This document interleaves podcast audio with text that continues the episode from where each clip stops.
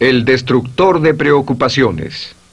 Una de las grandes metas en la vida es lograr la paz mental y la razón por la que muy pocas personas tienen paz mental es porque no la ven como una meta bastante importante y si lo hacen no se toman el tiempo para entender lo que se interpone entre ellos y su paz mental. Ya hablamos de uno de los principales obstáculos o principales pares de obstáculos que son los patrones de hábitos negativos, el temor al fracaso, el temor al rechazo. Estos nos roban una enorme cantidad de paz mental y también hablamos de sentimientos de culpa, sentimientos de inadaptabilidad, de falta de mérito, de no merecer, etc. También ellos nos roban paz mental. Pero en esta sesión quiero hablar de la última, por así llamarlo, clave a esta discusión de emociones negativas, y es a lo que llamamos imaginación negativa.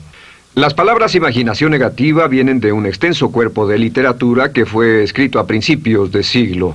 Encontraron que la imaginación negativa es algo que creamos en nosotros mismos y que al mismo tiempo nos causa una enorme cantidad de estrés y desesperación. La imaginación negativa crea temor. Y una de las mejores definiciones del temor que he visto últimamente se llama experiencias de fantasía que parecen reales. Experiencias mm, de fantasía que parecen reales. En otras palabras, son experiencias que creamos en nuestra mente y en nuestra imaginación y vivimos con ellas. Y entre más vivimos con ellas, más reales se vuelven. Tengo tres hijos y si los dejo ver una película de miedo, aunque insistan en verla, comienzan a pensar que hay criaturas monstruosas bajo su cama, en sus alcobas, etc. Son las experiencias de fantasía que se vuelven reales. Y una vez, con el pequeño Michael, no pudimos lograr que durmiera en su alcoba porque estaba convencido de que había monstruos ahí. ¿A qué llamo imaginación negativa? Lo traduzco como preocupación. La preocupación es una forma sostenida de temor causada por la indecisión. La preocupación es una forma sostenida de temor causada por la indecisión. ¿Eso qué significa? Significa que cuando tomamos decisiones nos deshacemos de la preocupación. Hace algunos años se hizo un estudio donde muchas personas fueron estudiadas y se les preguntó de qué se preocupaban en ese momento. Por las respuestas vieron que esto es de lo que las personas se preocupan. Un 40% de las preocupaciones que las personas tenían era por cosas que nunca pasaron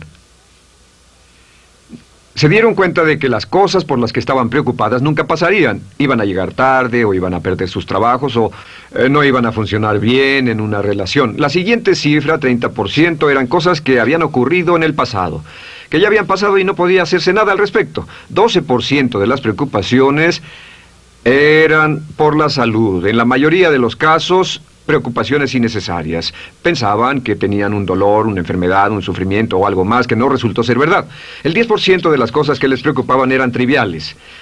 Les preocupaba tener morralla para el parquímetro o eh, si alguien les telefonearía o no. Preocupaciones realmente irrelevantes. Solo un 8% de las preocupaciones eran por algo sustancial y de ese 8%, la mitad o el 4% Estaban totalmente fuera del control de la persona. Estaban preocupados por saber si la China Roja invadiría Vietnam del Norte y cosas similares. De todos modos, la persona no podía hacer nada. Básicamente, la investigación muestra que casi un 96% de todo lo que nos preocupa o más es irrelevante. Nunca pasó, no vale la pena preocuparse por ello. ¿De dónde viene la preocupación? Pues viene de una mentalidad de preocupación. Si fue criado en una familia donde su madre o su padre eran preocupones, usted tal vez también sea otro preocupón. Es una respuesta condicionada. Los veía preocuparse y quiere ser como ellos porque eran las personas más importantes en su mundo, así que se preocupa también. Y conozco a niños de 4 o 5 años que son muy, muy preocupones.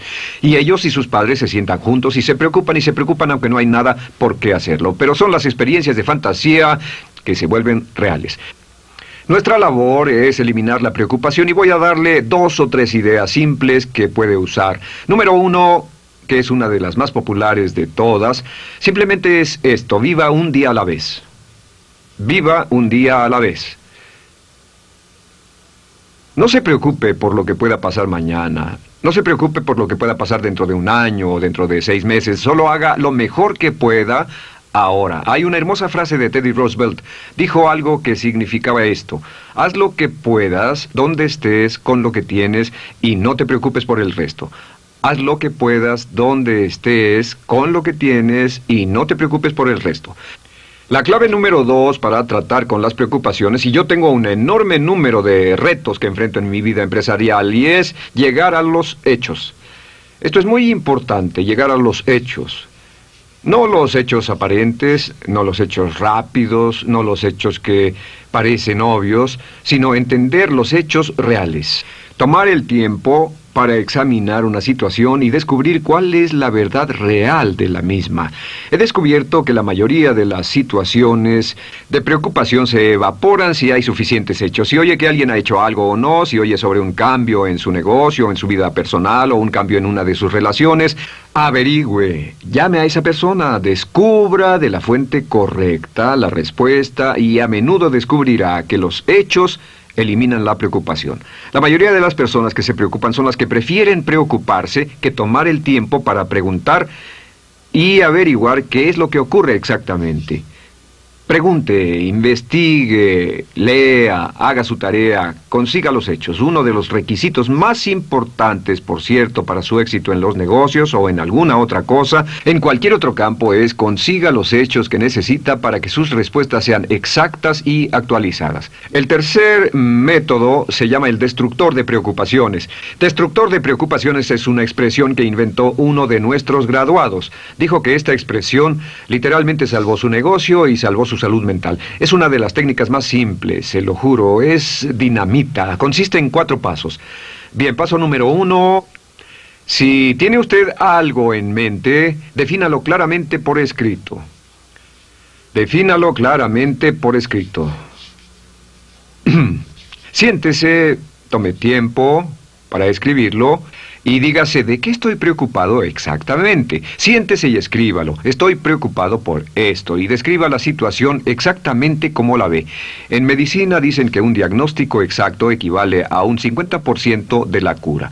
El diagnóstico exacto, definirlo claramente por escrito, es un 50% de la cura. Y un punto importante aquí es que a veces cuando parece tener un problema abrumador, tiene más de un problema, tiene una situación llamada enjambre. Tenemos uno, dos, tres, cuatro problemas juntos. Si los define claramente por escrito, puede escribirlos. Uno, dos, tres, cuatro. Hay varios... Um, pequeños problemas juntos que le preocupan. A veces, si elimina usted una de esas dificultades, el resto se evapora. A veces un problema de un grupo de problemas es la clave y lo demás es irrelevante. Esté alerta a eso y defínalo por escrito. El número dos es una vez que lo defina claramente, esta es la clave, determine el peor desenlace posible. Determine el peor desenlace posible. En otras palabras, pregúntese, ¿cuál es la peor cosa que podría pasar como resultado de esa situación? Piénselo bien, si pasara lo peor que podría ser, determine el peor desenlace posible. Una cosa interesante pasa aquí. Descubrimos que en la preocupación no estamos preocupados ni estresados por un evento. El evento no nos preocupa. Lo que nos preocupa es la anticipación de ese evento y la resistencia que ponemos psicológicamente deseando, esperando, orando que no llegue ese evento. Si determinamos cuál puede ser el peor desenlace posible y dice que lo peor que podría pasar es esto, y lo concretamos y lo ponemos por escrito, descubrimos algo notable. Su preocupación desaparece.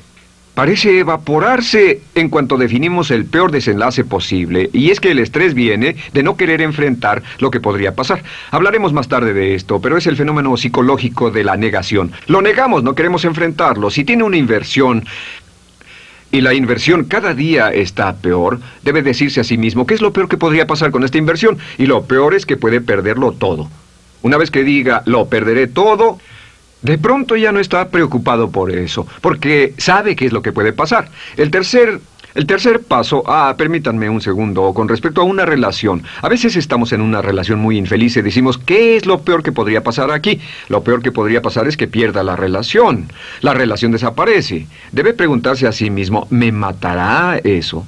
¿Moriré al perder la inversión? ¿Moriré al perder el trabajo? ¿Me matará el perder la relación? La respuesta, por supuesto, es no. Uno se recupera de casi cualquier cosa Y número tres, por cierto, hay muchas personas que tienen y presentan los signos de cáncer, pero no van con el doctor porque no quieren saber.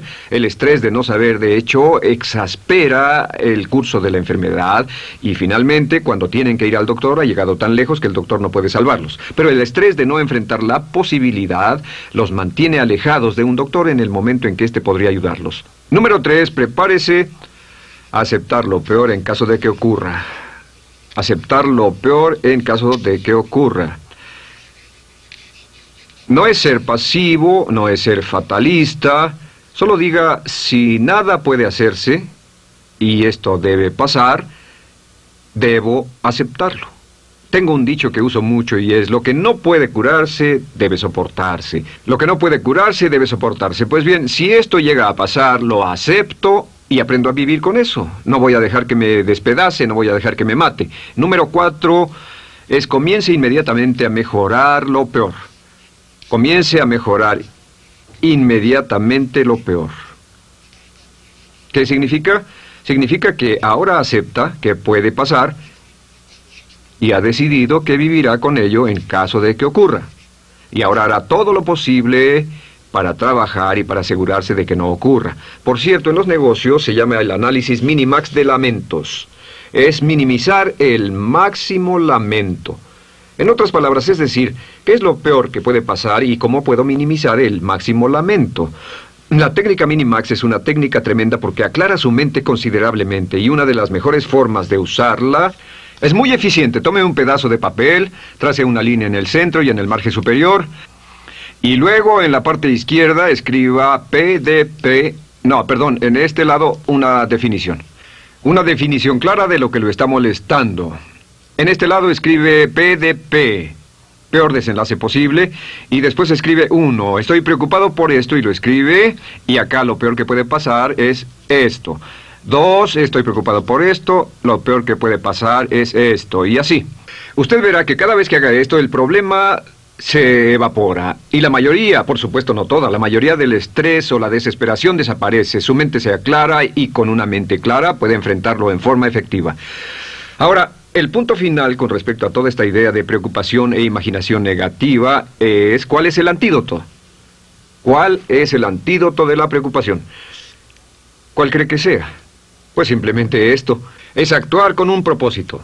El único antídoto de la preocupación es actuar con propósito. Todo lo que lo lleve al extremo donde pueda actuar con un propósito, donde se pueda mover con firmeza, como Shakespeare dice, si usas los brazos contra el mar de problemas, al hacerlo acabas con ellos. Cualquier cosa que lo lleve a actuar firmemente y con un propósito, eliminará la preocupación. ¿Por qué? Por lo que llamamos la ley de sustitución. No puede estar pensando en un problema o en una situación y pensando y actuando a propósito para resolverla y preocupándose por ella al mismo tiempo. La preocupación casi siempre surge cuando se tiene demasiado tiempo en las manos. Es una forma de establecimiento negativo de metas. Recuerda que hablamos de la ley de la concentración. Dice que lo que siembra cosechará. Pues cuando tiene una situación que le preocupa, ¿qué se encuentra haciendo? Lo que se encuentra haciendo es pensando, hablando, cosechando, imaginando vívidamente exactamente lo que no quiere. La ley de la expectativa dice lo que se espera llegará a su vida. Aquello a lo que más temía ha llegado a mí, como dice en el libro de Job. La ley de la atracción dice que atraerá a su vida a las personas y las circunstancias que van de acuerdo con sus pensamientos dominantes. La razón por la que empleamos un módulo completo para hablar de preocupación es esta, es que hay algunas personas que no se preocupan por nada.